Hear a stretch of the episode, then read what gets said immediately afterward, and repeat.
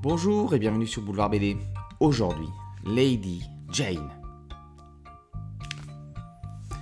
Jane, la quarantaine bien sonnée, tient une baraque à gaufres dans une station balnéaire, à Kingsdown, en Angleterre. Emma, 18 ans, vient faire son apprentissage chez elle. Ses parents tiennent un pub. Ce sont de bons amis de Jane. En conflit incessant avec ses parents, Emma a besoin d'aller voir ailleurs si l'herbe est plus verte. Entre les deux femmes, des liens inattendus vont se tisser. Elles qui n'auraient jamais dû se rencontrer, elles qui ont des personnalités si différentes, se trouvent chacune à un tournant de leur vie et celle de l'une va faire écho à celle de l'autre. Michel et Béa Constant traitent du difficile sujet des filles mères dans une Angleterre thatcherienne qui a laissé des traces encore indélébiles aujourd'hui.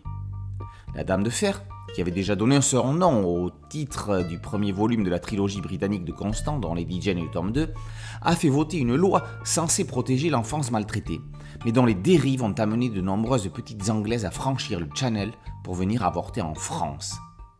Quand on voit les ravages actuels des lois anti-IVG qui renvoient les États-Unis quelques décennies en arrière, tout cela fait froid dans le dos. Victime du thatcherisme, Jane se sent investie d'une mission particulière. Alors, pas question pour elle que Emma souffre de la façon dont elle a souffert, ni elle, ni une autre.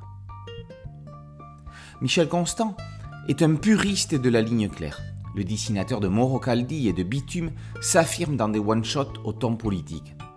Arrangé aux côtés de Mon Traître et Retour à Kilibex, que Pierre Allary a adapté d'après Sorge Chalandon, La Dame de Fer et Lady Jane sont très explicites quant à l'ambiance outre-Manche de la seconde moitié du XXe siècle les couleurs de Béa Constant permettent au flashback de s'insérer dans un jaune fin d'après-midi après la pluie, typique à une Angleterre de mi-saison.